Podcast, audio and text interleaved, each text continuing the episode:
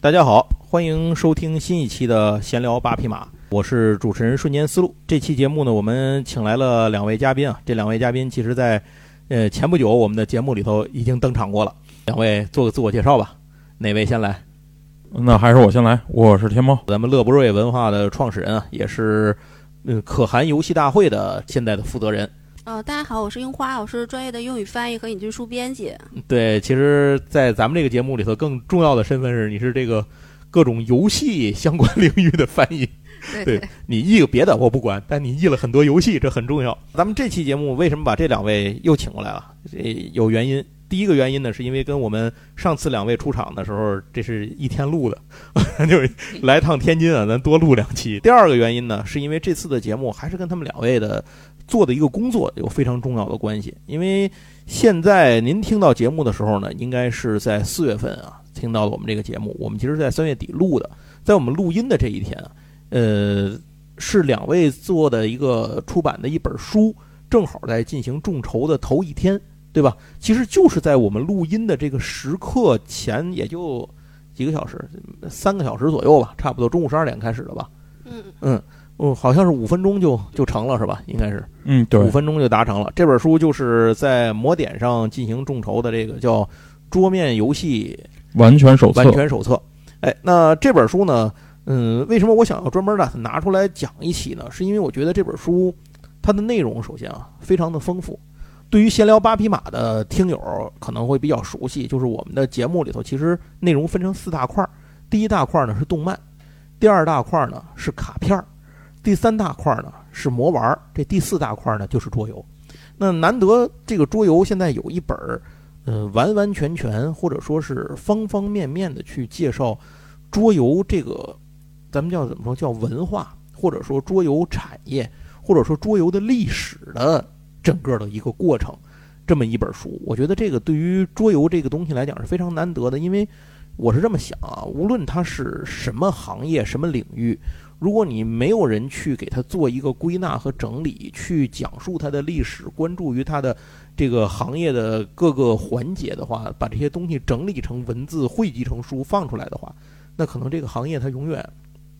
是处于一种比较初级的状态。毕竟只有文字才能留存。对对对对，就是显得它缺少各种理论基础和文字记录，或者说是数据整理等等等等这些东西吧。它没有这些东西，那他就感觉它很很初级、很粗糙。但是当有人做了这些东西之后，这个这个领域或者说这个圈子、这个行业，它就向前迈进了一步，就不太一样了。有身份了，对对对，有身份了。对于桌游来讲，其实也是这样，应该这么说，在之前的桌游的这咱们这个大伙儿玩桌游的这么多年里头，不是说完全没有过桌游相关的书籍。其实乐博瑞自己就出过，对吧？对桌游相关的之前的书，像《狗头人》的设计系列呀、等等等等，对吧？但是那些东西呢，它都是桌游的一个领域，或者说只是里面你要把桌游看成一个大的一棵树的话，它可能就是上面的某一枝儿，大概就是这样。比如说，我站在了设计的角度看待它，或者怎么样，或者说我甚至更详细的，比如说我看待我来设计这个世界观应该怎么做，我来做一个桌游的一个背景和这个机制的融合应该怎么做，但是它就太详细了。可是有人可能就想问，比如说桌游怎么诞生的？桌游什么时候出现的？什么叫桌游？桌游在世界各地发展是一个什么状况？那桌游是就是玩儿的这个过程吗？比如就是我们眼前看到的这个游戏，这堆木头片儿、纸片儿和这堆这个棋子儿或者是骰子吗？还是说桌游这个环节它还有其他我们想不到的地方？谁在设计桌游？谁在生产桌游？然后桌游又怎么从一堆这个从一个想法、一堆这个原料到我们最后玩家手中的这个有趣的这个产品，这个过程里到底都经历了什么？可能这些东西，有的人好奇过，有的人了解其中的某一些环节，但是可能很少有人把方方面面都串接起来，去把它整理起来，去想想到底这个完整的拼图拼在一块儿，这幅画是什么样的？这个没有，可能一直国内至少咱们在国内，咱们一直缺少这么一个最终把它整个拼起来的这么一个一个论述性的或者是一个展示性的这么一个东西。我觉得这本书《完全手册》，其实它起到的就是这么一个作用，就是把你这个大家手里的这些零碎儿的拼图块儿都给你连起来，然后拼成一个完整的，里面哪儿缺块儿它替你补上，然后这样你看到的最后就是一幅完整的画儿。大概就是这种感觉。那瞬间思路老师把这个本书已经介绍完了，我们解释节目可以结束结。束了是吧？ 哎，不能结束啊。那个，因为我说了这些，可能大家还没太明白。那你到底想说的这本书它是个什么书？两位能够给大家先介绍一下吗？这是一本什么样的书？其实我觉得瞬间老师说的这个拼图的这个比喻，我觉得特别形象。嗯，最开始我们引进这本书的时候，本身目标群体或者说我们自己的一个期望，其实就是想要想在中文市场上，想向所有的中文读者去以一个比较系统性的、比较呃概况的方式去呈现桌面游戏这个类呃这个行业或者说这种娱乐形式的一个全貌吧。嗯，希望展现它的从文化的角度上去展现它的魅力。对，就是想告诉大伙儿，这东西其实它不仅仅是一个商品，是吧？对，嗯，嗯，这本书就是当时最早你们是怎么看见，就是从什么渠道去知道这本书的？最早你们因为这个书咱们是翻译引进的嘛，对。就是它它这本书最早你们是在什么渠道去知道它的？哦，其实，嗯，我是在那个北京每年有一个那个书展，就是 BIBF，、嗯呃，国际书展，国际书每展年对每年呢，它会有两个展厅是专门邀请国外的出版社，嗯把他们最呃最近，比如说几年的一些新品书，呃，带到这个展会现场做一个推介。这么一个个活动。嗯、我呢，因为自己喜欢读书，也喜欢看书，嗯，所以呢，每年都会借这个机会上那儿逛逛去，从来也没想过说自己真的能够从那儿签到一些产品。就是说你去时其实是没有抱着这个目对的呃没有啊嗯毕竟毕竟那边的书更大众一点。对对对，其实我你刚刚说这个，我都没想到那个展会上会有这种书这类的书出现在那个那对北京书展上，我没对想到啊对，就是嗯国外的一些比较有名的出版社吧，其实包括企鹅兰登，嗯呃，包括那个呃，像我就是我们这一本书是那个海恩斯出版社，嗯然后包括其实德国的那个一些出版商吧，反正全球各地的，有的是政政治任务，就比如说一些中东国家，嗯说实话那书给咱咱也看 不懂，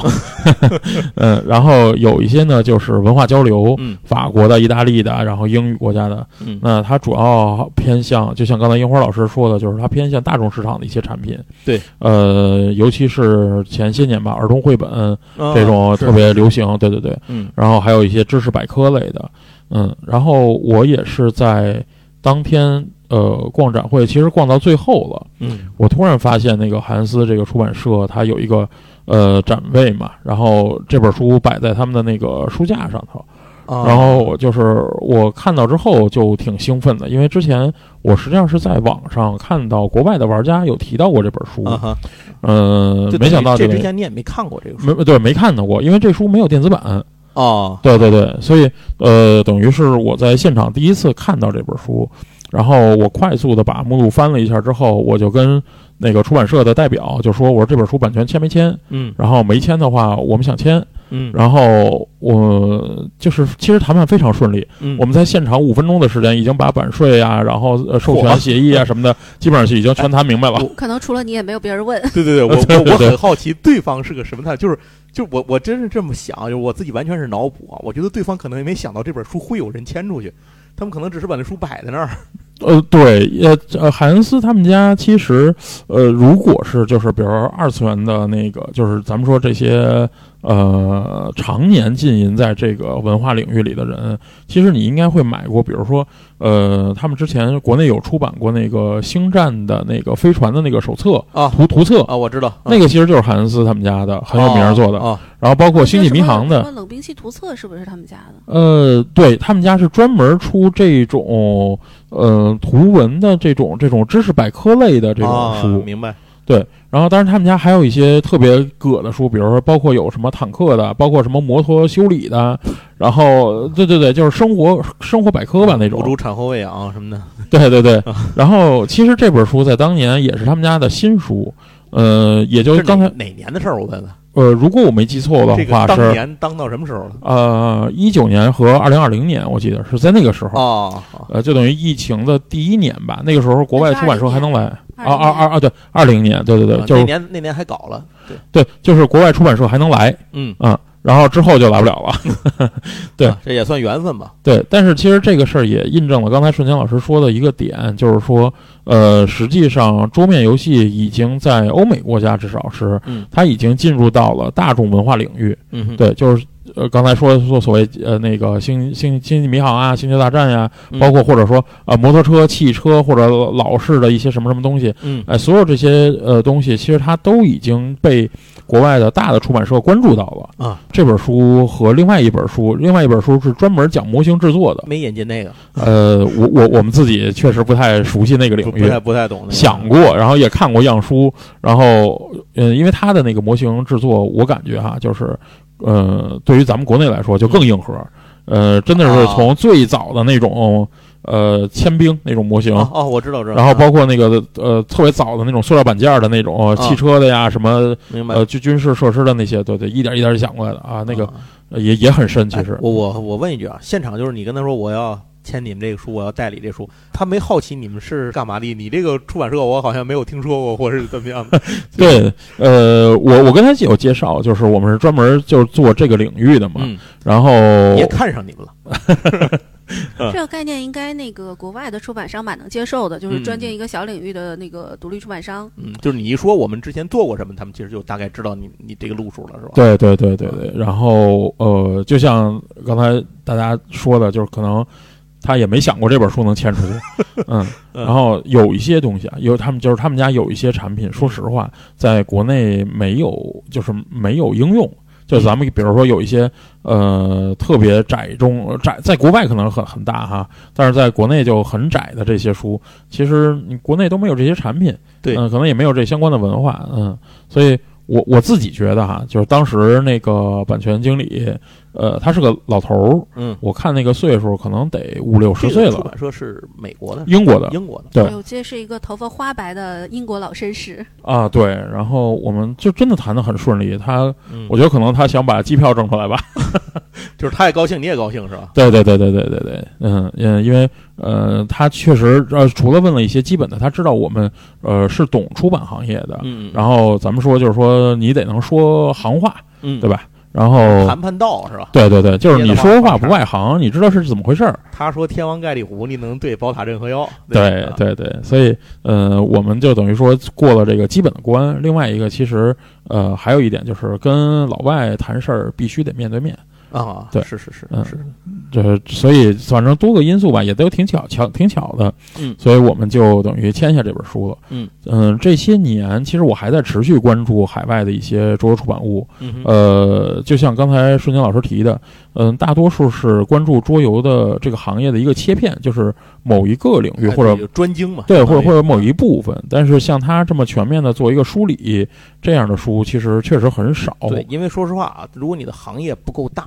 池子不够大，干这种事儿有点受累不讨好。啊，确我实，说实话是是真的是这样的。嗯，确实，那换句话说，既然说咱的这个这个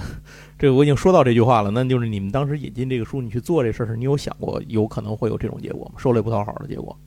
哦，我们这些年都在干这种 事儿。对，其实我们，呃，比如说上一期我们讲到，呃，《龙与地下城》的电影那期，啊，对对对，那期里然后我们之前也引进过，不不，也是樱花老师翻译的，就是《地下城主的崛起》这本书嘛。嗯，呃，其实对，大伙儿要属想于听的话，可以听我们之前有一期专题节目啊。那《龙与地对下城的诞生》其实说的就是这本书，对，然后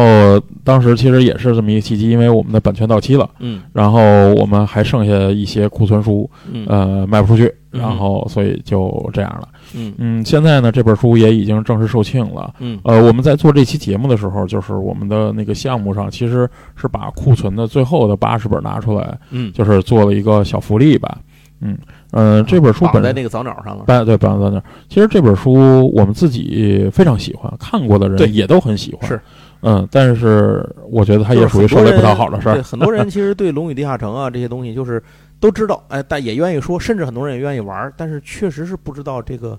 产品它它它背后诞生的这段故事是谁设计的它，它是怎么从无到有，这中间还经历了什么，还闹可了能也没有官那么司纷争，闹可到能媒也没有体那么在意。对对对，就是媒体这些事儿。但是当其实如果你知道的话，你会觉得你玩这个游戏的时候，或者你跟别人在介绍这个东西的时候，会有些不一样的东西，对真的，是真的是不一样。就是其实有点说个俗话叫“知其然，还得要知其所以哎，然”吧。对，呵，对，就是这个意思。嗯，嗯，行，那这就是这个游戏这这本书，其实就是最早你们接触到这本书的一个过程。那后面因为引进这个书，你们也赶上了一个特殊的时期嘛。那么这个确实赶上这个这几年，反正很多事情操作起来、行动起来都很不方便，或者说在原有凭空的基础上，可能又增加了难度。尤其是这个书，我觉得它有一个最大的问题啊，这是我凭空拍脑门想，我不知道你们是不是现实中遇到了这样的问题，就是你在翻译它的时候。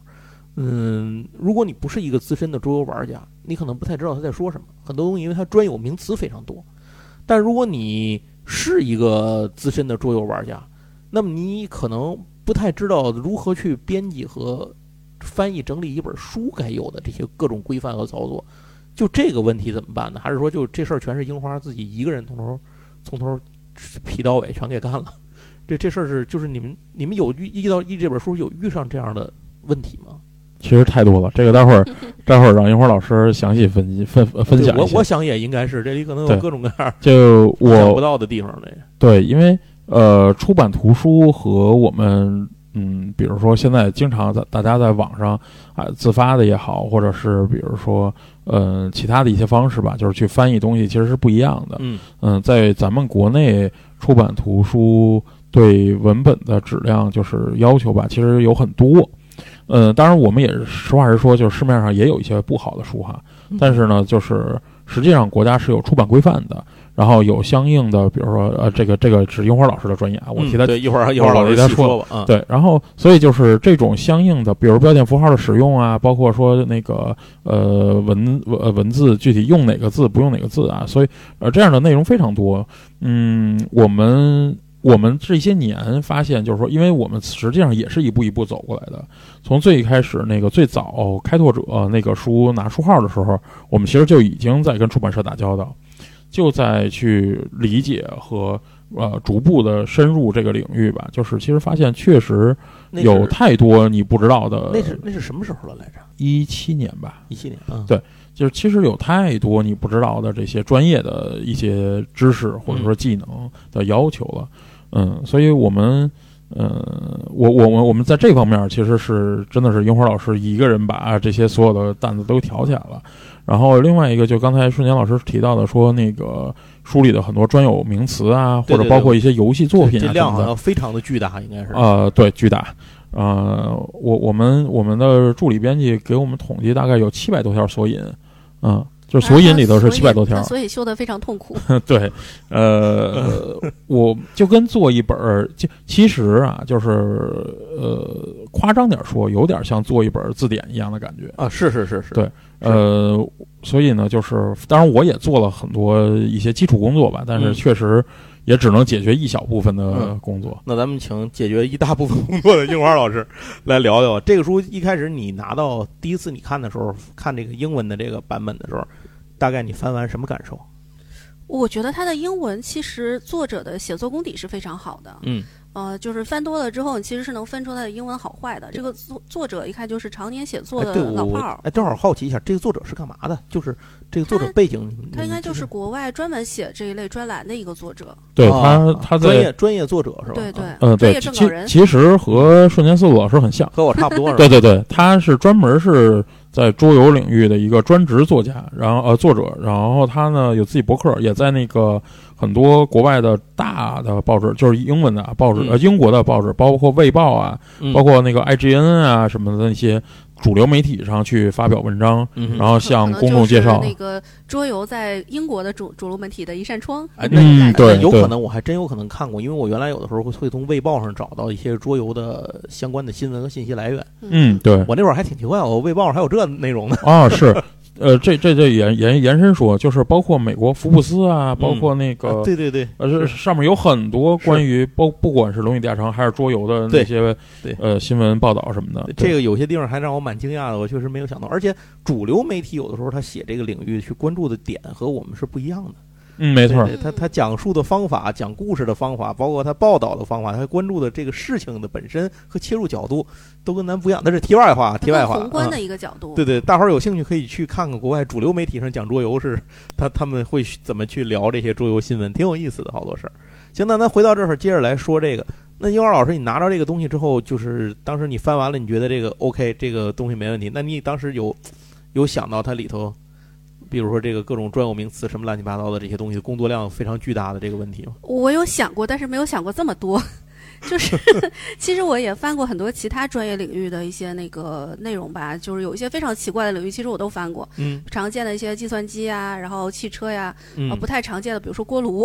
啊这些我都啊翻过一些非常奇怪领域的专业内容。嗯但是其实专业专业内容它自己本身有专业的一个处理方式吧。嗯，就首先你要知道这个东西大概是一个什么怎么回事儿，然后你知道术语，其实。呃，大部分情况下，就只要不是特别尖端的，还是可以应付的。嗯，就我之前也翻译过一些生物方面的这些种要你翻译一个你完全不了解的领域，或者说一个专精度特别高的小众领域的时候，它是按理说啊，它是不是应该有人会给你一个名词手册之类的标准翻译？这种呃会会这样吗？其实大部分没有， 没有是吗？其就实像大生物什么的也都得你自己编是吗？ 对，吧都得自己找。我然后天哪你要自己找专业人士去问。嗯嗯、但是我觉得他们那种就是，既然能找那个就是呃圈外人吧，嗯他其实对专业的要求没有那么高。嗯，嗯然后这一本就是哦，这么说吧，就是其他的一些专业，它的专业只体现在逻辑和专业术语上，然后这本书的专业体现在字里行间里， 嗯，就是它经常一句话看起来平平无奇，里边可能有好几个知识点。啊它的知识点不限于这个游戏叫什么名字，是哪年出的，还限于这个游戏的机制、玩法，然后嗯甚至是一段历史。啊，对对对对对，嗯，是这个是是作者就是他是显然自己非常非常懂，然后他就是那种一个寄人了几十年的老炮儿，跟你随口说了一句话，一句话里可能带了七八个知识点，然后这个七八个知识点 嗯 涉及了五六个领域，你就挨个都要查。对我我正好说到这儿，借樱花老师的话说到这儿，给大伙儿先说一下，我给大家先说说这个游戏，这不是游戏，这本书的目录都有什么？你先简单的听一下这个里头的大的章节，您就知道它大概都包括了这本书涉及到了桌游的哪些方面。第一章叫做《穿越诸世代》，它讲的是桌游的历史，而且是从这个五千年前，呃，它是从桌游的从古代历史、古代史开始讲的，绝不是近代、现代的这个历史，而是从古代，就是桌游其实很可能就是诞生在桌子这个概念诞生之前就出现的这么一个概念。其实，在录这期节目之前，刚才我还问了那个樱花老师一个一个专业术语的名词问题， 就是那个我不知道咱们听节目的朋友知不知道，就是用那种羊的，应该是羊脊椎骨是吧？羊拐骨系拐羊拐骨膝盖呃，就是拐骨，对对对，用羊拐骨去把它洗干净了之后，就好多它因为就拿它去当成一个游戏的道具。这个我不知道各地的这个玩法是否是统一的，我从来没有去去求证过这件事儿。但是它是不是首先我我想它可能是不是现在更多的是在北方比较常见玩这个，我不知道应南该方好像是我不知道应该是南方吧是不是有朋友玩这个，啊，因为我没有去问过。但是我知道的，好像像天津以前是有的，因为这个我妈小时候就玩儿，我知道。对，北京也有，原来我们家小时候就一袋儿都已经磨的那个包浆的那种，啊对对特别对磨就特别对对嗯光滑的那段拐骨。然后这个东西都是在祖传的，对对对，在东北、内蒙那边好像玩的人对对都特别多，因为它产羊，说白了就是那边比较有这个东西。那那个东西就在在那边叫什么？叫嘎拉哈。嘎啦哈，对对对对对，我刚才之前就是想问樱花老师这个名词儿叫什么，我总想不起来。就是这个东西，其实就是一种出现历史非常非常长的一个，嗯，算是一个桌游的一个道具。对，这个要注意，就是说桌游这个东西不一定是要放在桌子上玩的。对，最早可能在地上画两道是个棋盘就对可以对了。对，因为根据考古的发现，这个推断，在那个时候人类还根本没有桌子这个概念，就是我们并没有桌子这个东西，而且一直随着人类的文化历史的演变和进化，到了今天，这个东西还在流行，还有人在玩儿。我记得我是在一五年的时候，就是一四年、一五年，我去内蒙，去呼和浩特，在内蒙博物馆里头看到了他们的展品里有这么就有这个羊拐骨的这个游戏的道具，就是也是他们在历史考古发现当中发现的这个东西，而且那里头还有各种各样的桌游，包括我去厦门的时候，在厦门的博物馆里头，反正就是全国各地的博物馆里头都见到过各种各样的。厦门那边那个，我见到他们那个当地的那个桌游那游戏机是拿贝壳做的，哦就是用当地，你看这边内蒙东北这边就是羊对羊骨头，对那头就是贝就壳地取，材哎，就地取材，对对对，所以这就是它，它真的有一个非常古老的历史，而且往前倒的话，我们大家都知道，像埃及的什么塞尼特，哦对吧？塞尼特旗，这个我写文章都不知道用过多少回了，集合做节目什么的都讲早过祖，宗对对，都讲过。您要是玩《刺客信条》的话，起源您在《资格小起源》里头，实际在埃及街头是能够看到有人在玩桌游的。他们玩的桌游除了赛尼特之外，还能看到一个叫叫“狗与柴”，好像“犬与柴”的一个游戏。那个游戏的机制到现在考古学家没有还原出来，不知道怎么玩。但是赛尼特已经基本上推论出来了。然后，其实你要大家比较熟悉的围棋，啊，对对对对，其实就我刚想说，如果回到国内的话，大家要知道，像博弈，博弈里头这个弈指的就是围棋嘛，那个博指的是六博棋，那六博这个东西也是咱们在战国、春秋战国那个时那个时期这出现的这么一种一种游戏的方式，在考古的过程中，这个东西也被发现了。就是也是一种骰子哦。对了，说到这儿，那个羊拐骨也被认为扔羊拐骨的这个游戏过程，也被认为是最早骰子发明的一个一个动机的一个一个一个产生的一个原理，就是最早的过程，等等等等，就是各种各样的事儿，这些东西都收录在第一章里头。其实您通过这个书的第一章就真的可以看到，咱不说上下五千年，那上五千年至少你能看到桌游在世界上的发展。然后接着第二章叫做《游戏简史》，这个时候才进入到我们熟悉的桌游的现代桌游的一个领域，就是桌游是大概怎么发展出来的，从哪儿出来的等等。这个咱们一会儿回来回来可以细说。然后接下来第三章叫游戏的分类，这游戏的分类呢也是按照很多的类就是标准去给你衡量去制定这个游戏分类的标准。你会看到它通过哪些角度领域去思考游戏分类这件事儿。接下来第四章叫玩起来。这个玩起来说白了就是怎么玩桌游了，但是你会看到，玩这些桌游随着技术手段和时代的不同，它有各种各样的方式，完全不一样。第五章叫购买和收纳游戏，这大伙儿就更熟悉了，对吧？家里头这个钱多手花在哪儿了？买了的游戏砌墙又砌了一多砌了一块砖， 这个大家都比较熟悉。第六章叫如何提升游戏的体验。有人说这什么意思？怎么叫提升游戏体验啊？您买桌游的时候，您众筹的时候额外升级购买了一个金属臂挡，这就属于提升游戏体验。您在跑团的时候做了一个黑袍子给自个儿穿上，显得神秘，这也叫提升游戏体验加一个头塔，啊！对对对，您加一个头塔造型，这也是游戏体验，对吧？这些都叫游戏体验。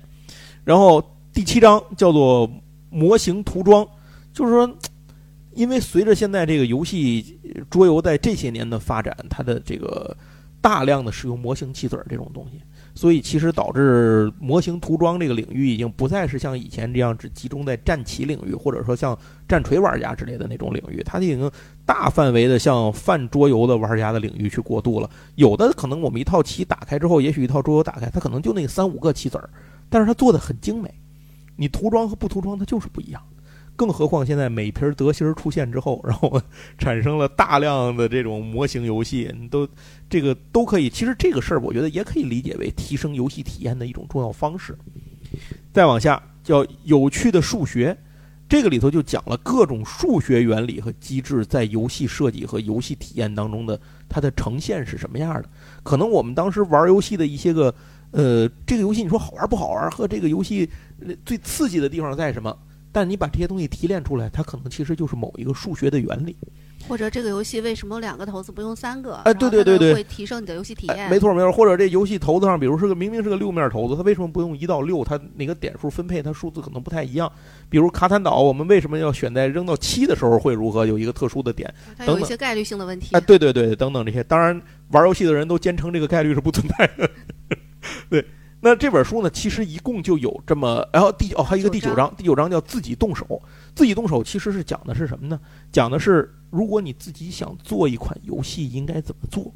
这个我想现在越来越多的人对这个问题感到好奇。从我做桌游自媒体的角度来讲，我已经接触了 N 多人问我这个问题，或者问我问这个问题中的某一个环节，比如说，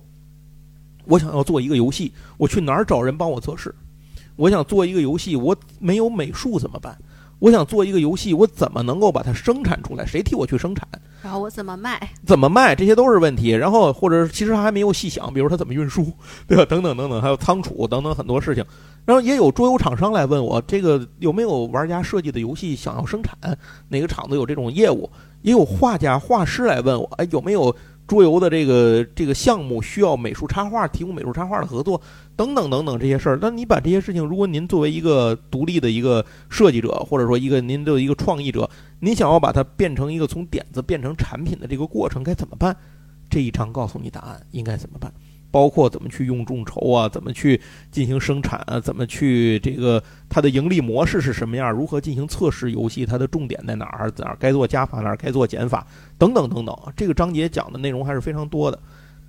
这样一共通过九章，就从桌游的历史、桌游的种类、桌游的境况、桌游的设计、桌游的方方面面啊，给大家展示了这个桌游这个文化产业和这种这个商品等等，您怎么理解它都好，都可以在这个里头找到答案。那就是么，最开始看这个目录，我们都呃嗯以为这个会是一个讲的比较泛泛的一本书，哎，对因为对是百科性质的。但是是其实你深挖之后，就发现它其实讲的很深，有一些点非常深。对，就是我一开始拿到这本书之前，因为我这个书我参与了校对嘛，我一开始拿到这个稿子之前，我的想法是，可能这个东西就是点到为止，哦，但其实并没有。但并没有。我天，这个书的那个里头的文字的比例是非常高的。 对，然后就算你对其中某一部分非常专精，其他总有你的知识盲区。没错，我当时我记得我在做这个事儿时候，我看完这个目录，我就跟那个天猫说，涂装这块儿就我就不看了，我我看了可能把对的给你改错了，咱就别涂干这装事儿的那了。地方，我活活看了三天涂装视频才敢下手。哦，对你你一点儿你你我之是前必须是得哪儿都得看，哪儿都呃对不能对跳对过去的。我其实没啊嗯有很资深，然后就是好多、好多知识盲区。是我对我真的当时我就觉得我干这行我十年了，做这个桌游行业，我还是做媒体的，我方方面面哪个环节我都接触过，我自己还生产设计游戏还跑过，跟着游戏跑过，我这都知道。拿回来一看， 哦，是吧？我好多不知道，因为它的哦我时错了间跨度非常大，对然后它的品类跨度也非常大，是。它直接从那个兵棋给你讲到 T R P G，又讲到对桌对对嗯对桌面游戏嗯你，你知道让我最激动的事儿是什么？这本书就是我之前在写文章的时候，原来写过一些桌游考古领域的一些发现的这些东西，在这本书里其实都提都及提到到了，过，都就提非到了常。全啊它。是一些非常重点的标注的那个，就是在桌游考古历史过程当中的一些个叫什么标节这种节点的一些个重要标记。哦，我觉得哦，有一种不一样的感觉，就是我之前自己在写桌游这些文章的时候，有人就说你你写这种东西有什么用，或者说你这些东西有什么用？我现在突然间觉得还是挺有用的。呃，对，啊差不不止我多自己这这么差想不多这个感觉，因为我自己对 T R P G 和那个就是最后的那一章节第九章的那个相对会熟一点啊。啊啊！对然对后我对，也觉得他提到的点都是那个游戏，就是都特别有名。然后你会发现自己嗯翻过的游戏，然后在历史上是非啊常对有意义对对的、对对非常有对价是值的是是啊。咱的感受可能差不多。天猫呢，你有有这个？你在看这个书的时候有什么感觉吗？一开始嗯，我我看了这个稿子之后，我的第一呃，就是第一个脑子里蹦出的想法吧，嗯就是我是说这本书没有国内的从业者，嗯我我我我夸张点说，国内的从业者、呃基本上没有任何一个人可以覆盖整本书的所有内容。嗯。就是我，呃对因这为需要需要大家去做一个拼图，依然是需要做个对对，做其实也是需要拼图，因为呃，每一个刚才像顺清老师提到的，就是嗯，每一个领域其实都有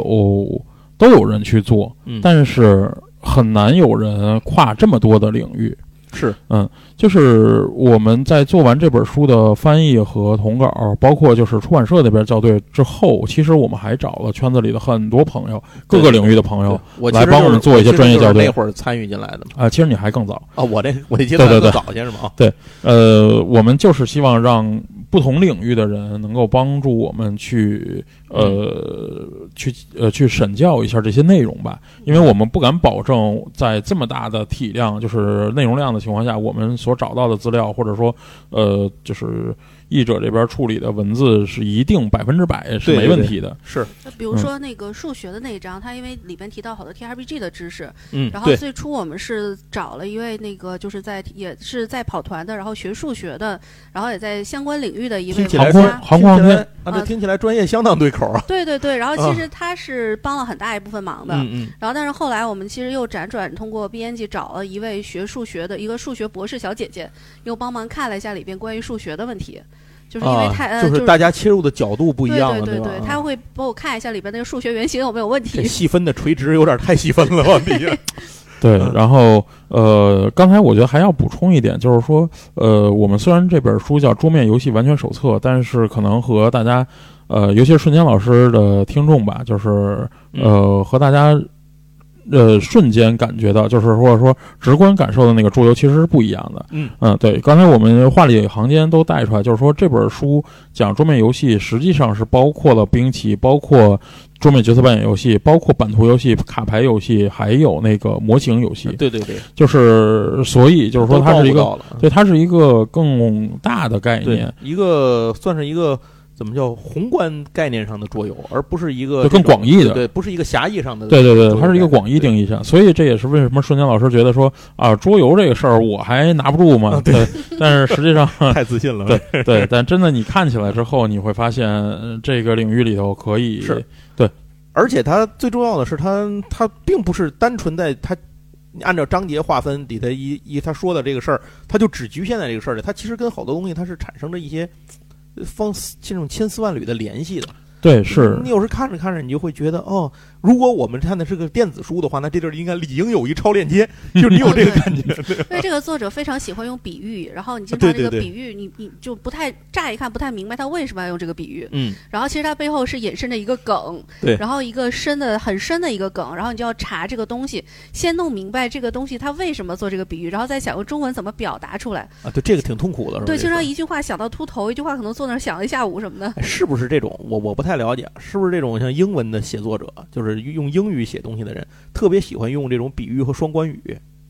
呃，好，优秀的写作者是这样的。是吧？所以像这样的翻译的时候就更更困难了，嗯呃，是吧？对对对，其实就很难找到中文对应的意思。因为有的时候他说的那个话，就是你译过来，在咱们这其实是毫无意义的呃，一对个事儿，对吧？对，啊对或者它对有的那个在英文里是一个梗，翻译成中文其实你不太有对应的意思。啊，对对对对对，是吧？啊，这个可以替樱花老师补充一个小冷知识：嗯，一本书最难翻译的是哪儿？嗯、哪儿是作者自己的序言。啊？是吗？ 对，因为作者 为居什么然是最放飞的地方，他哦自己，是完全一种个性的表达。就是他跟后面的没有那个他模后板面多少套路还他寻那他个后寻面迹可循，是吧多？少还会收着点儿，毕竟我是一个科普。然后，但是他前面序明白言就是完全的自我表达，那对他这个序言也是这样吗？还好吧？他这本可能还好，啊还好，嗯其实它呃呃，它内文的部分有很多更更他更更那边也挺放放飞点儿飞的。对，挺放飞的地方。但是，呃，我说的这个其实是通用于其他的很多作品的。嗯呃哦不这管我是还真是第一次知道这嗯个事儿，对对，其实呃，作者自己写的前面的那个序言，他是按照樱花老师话说，就是炫技的部分，展现自己写作技巧的一个、一个一个很属于自己的一个空间吧，应该这么说明。白对明，白啊。那这个书在翻译过程里头，就是你们有跟那个专业的这个出版社去合作吗？不是，不是也用专业编辑去去翻译，或者说给你们去捋这个稿子，也有这个过程嘛？这道有工的有序，的，他们怎么看待这个？就是他跟你怎么反馈的？这都是中文，我也看不明白。对他会觉得这个地方看不懂，或者有一些嗯术语的部分，他会觉得这个地方是专业表达吗？如果嗯是的话，就 算了。就是他给你选项是吧？对对对，因为他们不是很懂。然后嗯我会这种，我会把它改一下表述，因为毕竟这个还是嗯，我还是想让更多的大众读者也都能看哎，懂嘛。对对对对，就是说这本书其实它的编辑目的和它的写作目的都不是面向，嗯，就是或者说不是只想把这本书的阅读者圈定在那个核心的群体里的，对吧？他还是对想更像面向大但是你众。感觉就是作者懂得太多了，他没有办法很好的做对基础科普。对对对，我觉得也是，他就是他他自己有好多话想说，然后他把它整理成这九大类之然后后他，可能还再要控制字数，然后就对非常言简意赅，就非常浓缩，知识点非常密集。是是是是是。呃其实我觉得对你某一个可能就可能应该这么说吧，如果说他作为一个呃这种就是完全手册来讲，它它占据了九个完全不一样的维度嘛方面。但是有可能你作为读者来讲，确实不是九个维度你都需要阅读。就是说，我现在，比如我，我现在就不想阅读涂装模型这一块儿，我依然不太想阅读这一块儿。那我可能其他的八个领域对我来讲已经有足够大的阅读意义了。但也许哪一天我需要的时候，我保不齐我就想看看这个，嗯，我也比如说我写东西或者我自己想要涂装了，我就想看看这个这个事儿，那我就可以翻开这本书，到那个时候我翻开它，我看看之前我没看的那部分，我觉得这样也是但 OK 其的。实我我个人觉得还是蛮适合入门的，就是至少我的我的涂装确实是从这本书入门的。 嗯，你学会可以用如何用指甲油来涂战锤，是吧这事儿原来地核大宝干过。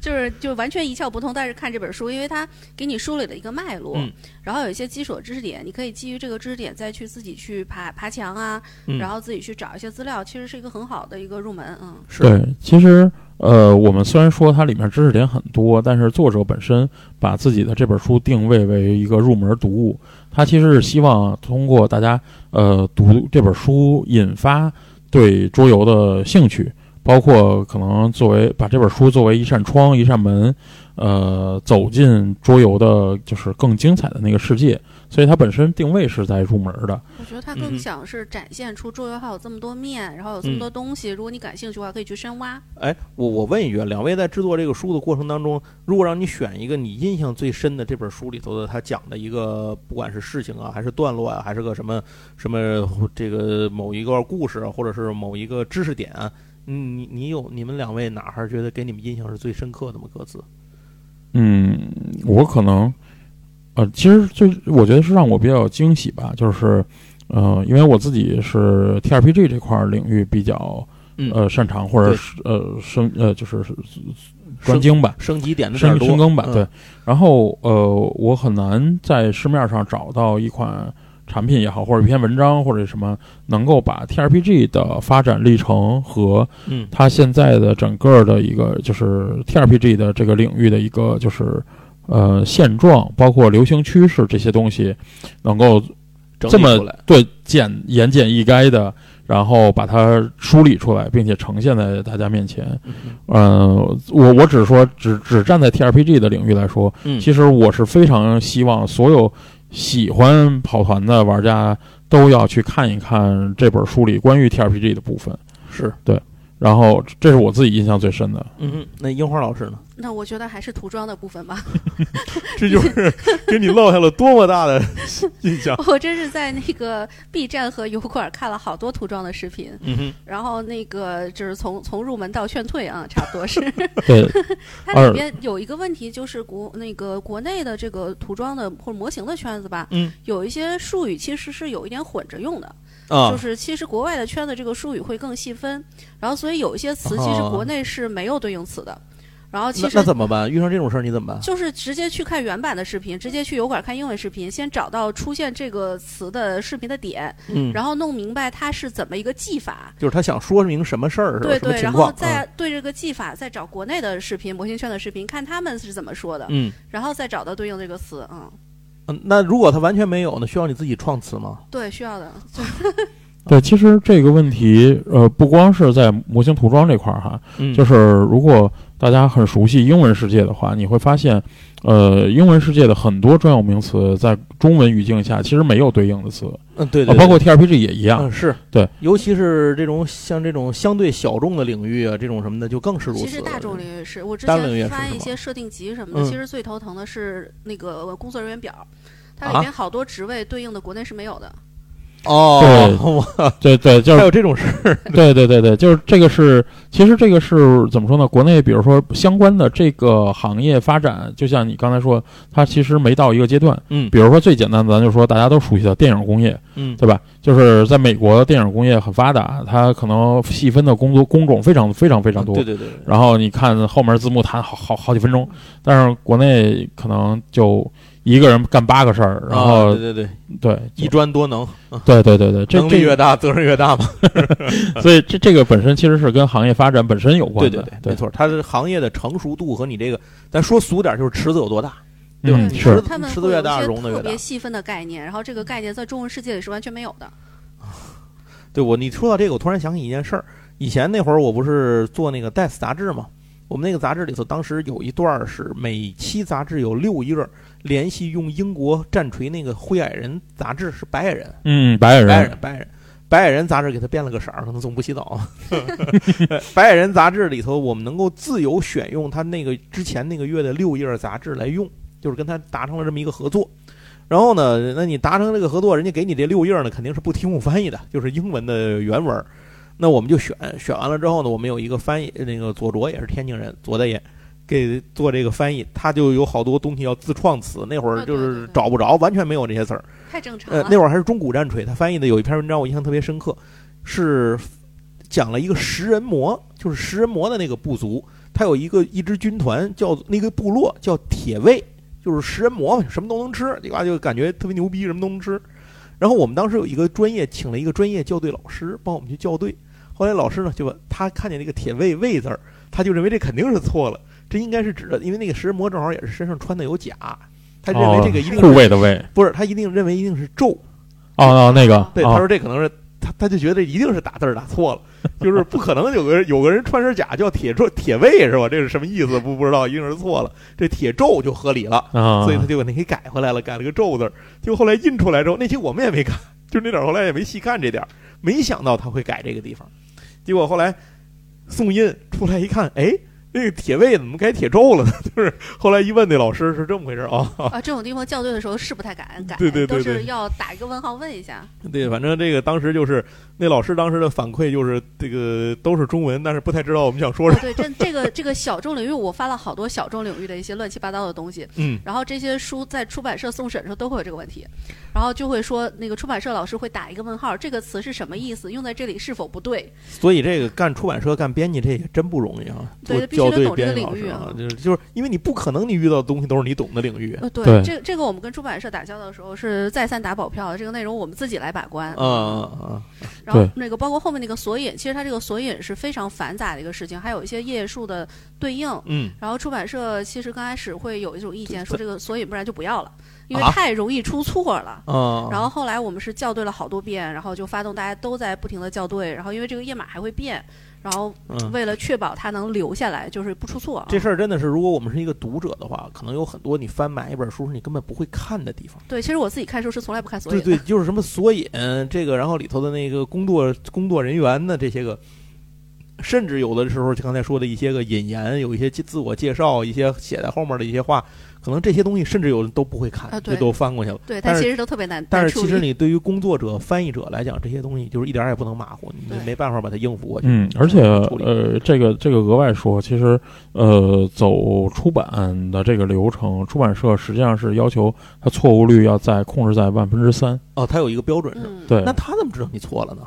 啊，它有一些，它有一些，它专门有审对教它有中心专去门查的的一。套标准，对有一些字啊、词啊、标点啊、格式啊，就是它嗯有一套标准，它不是说我们发现一个就是一个的，它是有一个反正挺复杂的一个哦公式。有一个公式计算，然后如果你超过了这个标准的话，实际上这本书是不合格的。哦这也是为什么说索引这个部分，出版社的老师刚开始建议我们干脆删了，不要了。太容易嗯出错了，对，明白，就是会无谓的增加这个对对错误率是吧？对对，哦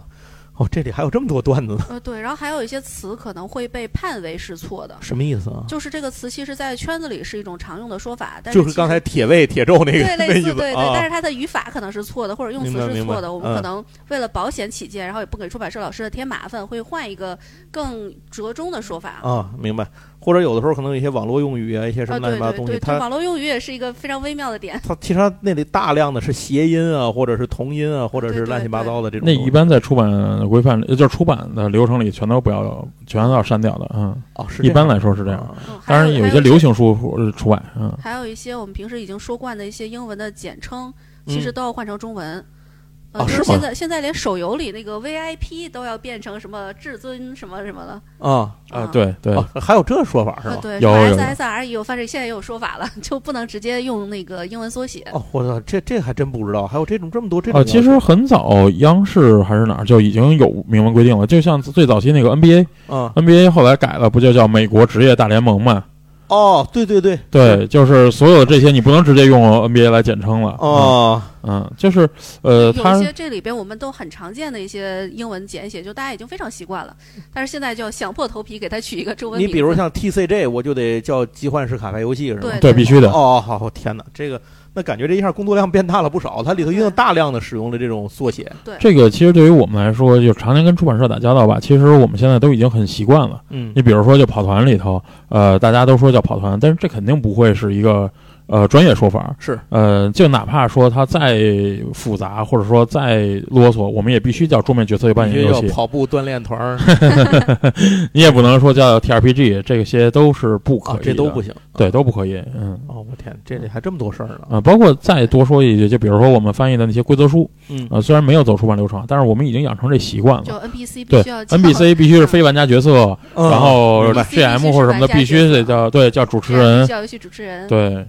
哎，那你们刚才就说到这个，你们请了好多人去校对嘛？这里你大概还有数吗？这参与这个这个书的校对的人大概得有多少人？我们都写在那个感谢名单里头了。就前前后后呃，对，大概有十几个人吧。有的十多人有的啊，对，就是方方面面领域的什么都有。对我们找了战锤圈的做涂装的朋友，嗯然后桌游圈的，刚啊然才后说的数学领域，对数学领域这的个，还对只限于就是最后帮着校对的，还不限于一些知识点去请教的，比如啊说里面有的词就，像顾问一样的那种对人对对，是吧？像啊那个数学博士小姐姐是相当于顾问，其实她没有署名。嗯然后我还问了去专业去打桥牌的同学，嗯嗯，然后其实有一些术语就是在他们那个圈子里，这个词要怎么说才专业、啊，对，您您别忘了啊，这个它因为是一个广义的桌游，所以像什么桥牌呀、围棋呀、什么啊这些对东西，它全都是国际象棋，它全塞在里头 的，这对，些因都为是有设计的。对，因为其实这里头大家连连羊拐骨都有，对 对对对对， 就是大家仔细去看的话，其实你会发现，就是你真的能摸到一条脉络。对，就是这些所有的不同类型的游戏彼此之间，它是一个互相融合、互相影响的一个过程的。它就是，尤其是这本书，我觉得最好的是它第一章没有去直接谈桌游，而是先从桌游文化嗯把桌游定义成一种文化，并且从它的历史传承的角度去去开始去讲。那这样的话，它就形成了一个刚才那个天猫说的这个脉络的脉络感，它就让你把它串行串下来。然后，当你把它先在脑子里建立了一个从上到下、由早及今的这么一个过程的发展过程之后，你再去看现在的这个桌游，再把它平摊开来切，相当于切片一样，我切出一段来，然后再去平摊开它去看，你就会有一个不一样的感受，就是它是一个东西传承一脉发展下来的这种感觉，而不是一个凭空蹦出来的散乱的，像是一堆东西撒在那儿的满天星的东西，并不是这样。对，没错儿，就包括说最简单的说，《龙与地下城》一九七四年定义了 RPG，嗯，对吧？它是第一款作品，但是它并并不是凭空出现 的，对它对其实对是从对兵东棋西地过下来的东。西地下对城是怎么来的？然后它又演变成其他的什么东西？对，而且这就像是刚才说那个，就像是那个比喻嘛，就是开枝散叶儿。这个知识底下那根在哪儿，上面那个叶儿散到什么地方去，你都能给它追回来。这看完可看这本这书，其实真就是这样。本书可是一直就是追溯到了种子时期了。对对对对对，您想这个对， 而且连就是桌子都没有 呢，你想而且其实往后发展的话，就是呃，前一些日子看了一本游戏哲学，就是哲学的一本书，讨论游戏的嘛。嗯然后那个作者在最后的结论其实也是，就是游戏其实是在可能甚至在人类就是文字出现之前。嗯就伴随人类一直存在着，嗯到人类最后可能灭亡，游戏仍然是会最终游戏呃陪着人类到最最后一步是的那游戏个。的人嘛呃，不是游戏，是那个蚱扎蜢，猛，啊嗯呃，那个呃，我一时间全名想不起来了，嗯但是那本书非常好，前一阵儿也刚出了简体中文版。嗯哼嗯，是我觉得，嗯、对于游戏的认知和理解是非常深的，非常深。而且它嗯出版的年份好像是一九七三年到七四年左右，那个时候《龙与地下城》其实还没出现，但是这个作者实际上已经预见到了这种游戏的这种形式我。操，那这有点牛逼啊！对对对，啊就是他实际上在 D N D 还没出现的时候，他就已经预见到了这种游戏的形态是和这个游戏的特特性啊什么的这些。预见者永远比总结者牛逼，我觉 得真的嗯这样是这本书叫《蚱蜢：游戏、生命与乌托邦》。没错没错，嗯，那正好顺便给大家再再多推荐本书啊。听这个节目，就是你经常有意外的去剁手的地方， 你你不知道怎么着就有一个啊，点。极力推荐这本书，我对觉得比其他几本讲呃哲学，就是以从哲学视角去讲游戏的书要好读得多。嗯哼嗯。哎，那咱们这个今天这个时间也讲了很多关于这本儿这个桌面游戏完全手册的这么一个相关的这些东西啊。那现在这本书呢，正好反正呃，今天做这个主题，咱们就把这个广告我再再在这儿再说一句。然后，如果您想买这本书的话，现在就在魔点网正在进行众筹当中，您就直接到魔点网去参与众筹就可以了，对吧？对，嗯，两位，那这这样，我再多问两句啊，后面有什么这个乐博瑞这边出版啊，包括你游戏也好，包括你书也好，既然来了，就给大伙儿说说呗，有什么其他可以透露的东西吗？包括你们的重要产品可汗游戏 大会，这都可以，都可以，这个大家都很好奇。啊，可汗不是刚刚开始一开头就说了嘛，那就是那期节目了，哦，呃，可汗应该现在来说还是计划在十月10月的份第三周吧， ，OK，嗯，然后还是在北京是吧？啊，还是在北京。然后我们今年也还是欢迎吧，就是希望能在其他城市有一些小型的聚会能够哎举办。就是有，但是这个事儿是不是需要各地有落地的合作者呀？对对当地对的主办方能来合作这件事情。对是吧对对，对，所以您如果是在某一个地方，您想有这个兴趣的话，您可以跟乐博瑞去沟通。如果您不知道怎么联系他们，也可以问我，我把联系方式给您，这个都 OK。那除了这之外呢，后面你们在产品方面有什么可以透露的吗？ 嗯，这这是还是让樱花老师说吧。嗯行没问题现在我们产品都由他来把控了。那樱花老师给说说。哦，我觉得这个说出来就是给自己立 flag，就真的要说吗？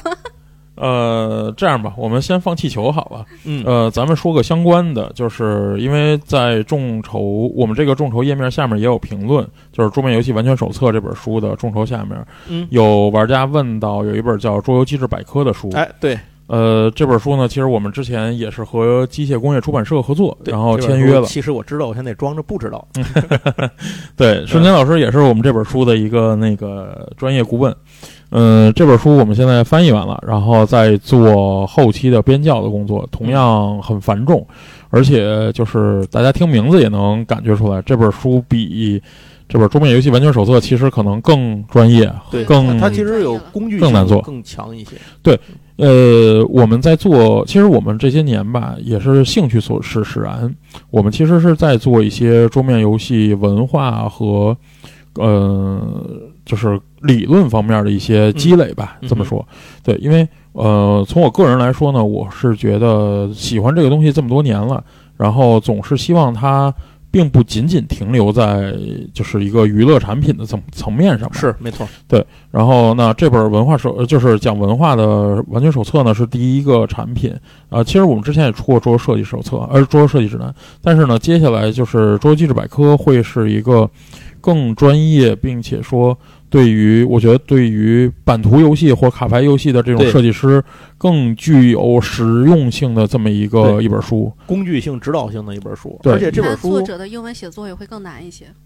对，这这非常是专业。然后而且这本书有一个特点，它其实是在现在已经，它实际是定义了现代桌游机制分类的这么一个东西。对，嗯呃，而且出版社是麻省理工大学的出版社。嗯哼，呃，这本书我们在谈签约的时候，其实就遇到了更多的困难。哦，是它吗？这不像这个两对老头乐一拍一拍瓜上，老头乐不是这么简单了，是吧？对对，就是这本书因为是学术出版，呃就是它是学术出版物，嗯，所以呢，就是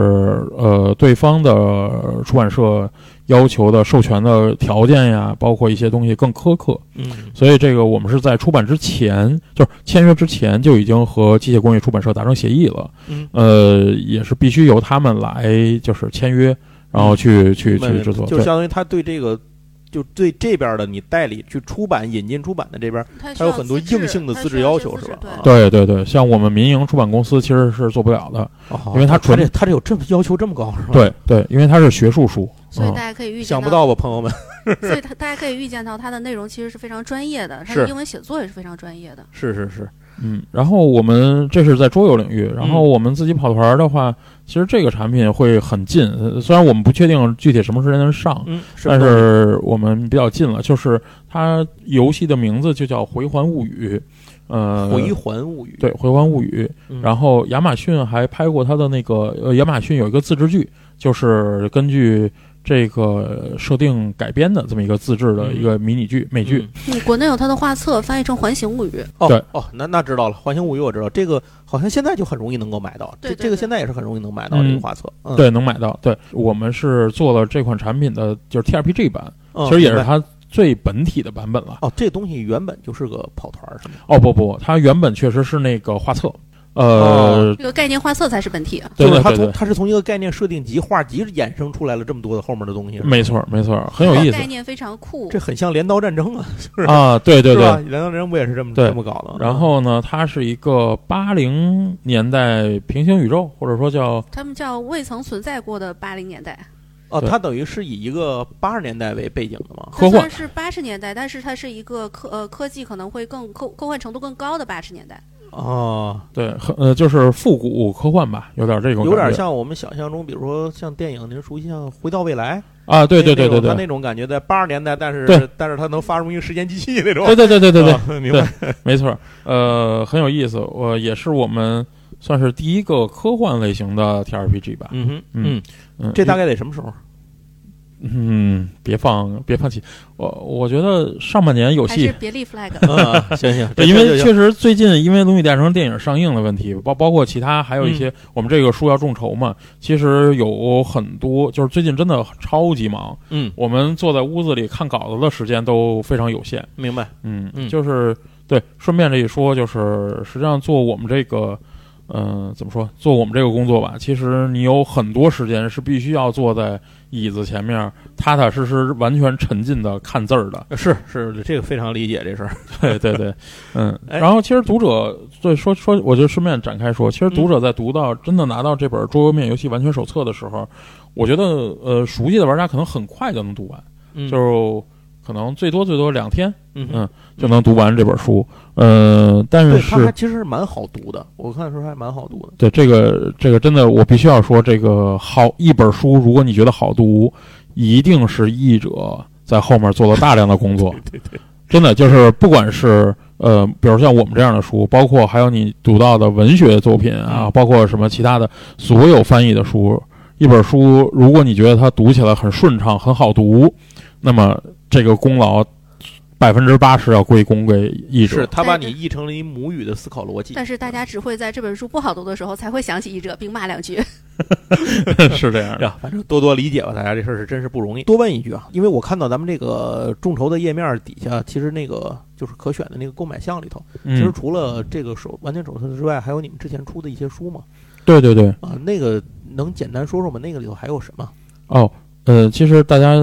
哦，此时此刻大家听到节目的时候，呃，我们的早鸟党其实已经肯定是已经没对有我了，我因为我就知道那脏招党里头是那个对，有地下城主的地下崛城主起，崛起，对嗯，因为那个版权到期了，所以我们就是以送的方式，嗯那呃个众筹开始三分钟就有人说没抢到了， 嗯然后呃，就像我之前说的，我们其实这些年一直在呃桌游文化和设计这块儿在做一些积累吧，嗯所以其实呃大家还可以看到呃我们我们自己叫狗头人系列哈，就对是它有包括五本书目前出版的，我们后续还有更新的计划，嗯就是说这现在五本是《世界创建指南》《桌游设计指南》《剧情和战役指南》《游戏主持指南》和《魔法指南》。嗯呃，游戏设计指南呢，呃，桌游设计指南呢是偏向设计的一本儿那个呃小书，是然。后其他的几本书，大家从名字上那其实本也那可以本书听啊我印出来。象里头是好多好几位桌游设计师那个联对手联手去写的一篇一本对对对，就是我们这个系这列个，系列都是一些专业人士就这个主题写的一些文章合集。对对对对对，对对，嗯、然后呃，它更多的是启发性的作用，嗯哼而不是说一个真的教你手把手儿去做桌游的这么一个一本书。嗯，对，那呃，总之呢，也是和我们现在在做的这件事情相关性很强。 OK，啊、对，所以我们把这一系列的书也拿出来提供给大家作为一个加购项。好的，嗯，从这个完全手册、桌游完全手册到刚才你介绍的这些，就是乐博瑞现在其实就是到目前为止这些年出的相关的桌游有关的书籍，所有的都在这儿了，差不多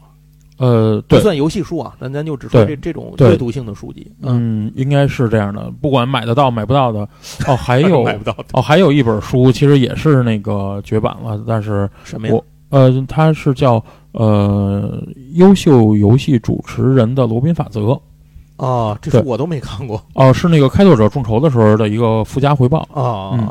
嗯，然后我们我们再再和版权方重新谈，就是想给他续约。嗯哼呃，这个问题，因为版权嘛，终究还有一个期限，对就是所以我们在跟出版方在谈续约的问题，如果后面有机会的话，还是会重新给它复现出来。对， OK，好，那非常感谢两位啊！今天呢，今天既然两位来了呢，还得跟两位再扎点这纪念品，咱们想要两本书，然后做个抽奖。而且我知道咱这个书好像众筹跟那个零售封面还不一样，是吧？啊、对，我们是为这次众筹单独设计了一个封面，我们会准备用那种呃仿皮的那个呃材质来做这个封面，啊，嗯、就是让它更具收藏价值吧。好，啊，这好啊，我对就我就想要这个， 要两本这个众筹版的。好，哎，那谢谢谢谢，那咱就这样，咱说怎么抽去抽这个奖吧。呃，一共有两位，那两个机会。您在这期节目之后结束之后，一个是帮我们点赞，一个是帮我们把这个节目转发，另外一个呢，您可以在评论中写一下您对于桌游的看法、理解、观点，或是想法、想象，这些都可以。因为我不确定您对桌游的了解有多深，有可能是零基础，有可能您是非常硬核的玩家，都没关系。就站在您的角度上聊一聊，说两句就可以了。我们的参与抽奖的平台，除了喜马拉雅之外呢，还有小宇宙，这两方都是可以的。在我们节目是周三播出，在转过来的一个周三，也就是七天之内，都是咱们可以参加抽奖的这个过程。之后呢，我会从这个小宇宙和喜马拉雅两边呢，参与抽奖的朋友的这个留言当中啊，把您的名字放在那抽奖软件里头摁一下，最后看看选出哪一位。我在评论中会告诉您如何跟我联系来领奖，但是在这儿有一个问题要说明白，就是这个众筹产品它不是现在就有现货了，要等到发货之后，就是这个众筹产品生产周期完成之后发货的时候，到时候才能给您。具体在什么时候发货呢？这个可能要以具体生产厂商各个流通环节、生产环节等等它的进度安排为准。嗯，只能说是到众筹发货的时候会连着您的这个奖品，咱们到时候一块儿再发。对，反正大家只要中奖了，就想着时不常的找瞬间老师聊聊天儿。啊，对对对对对，欢迎您给我们的节目多多留言。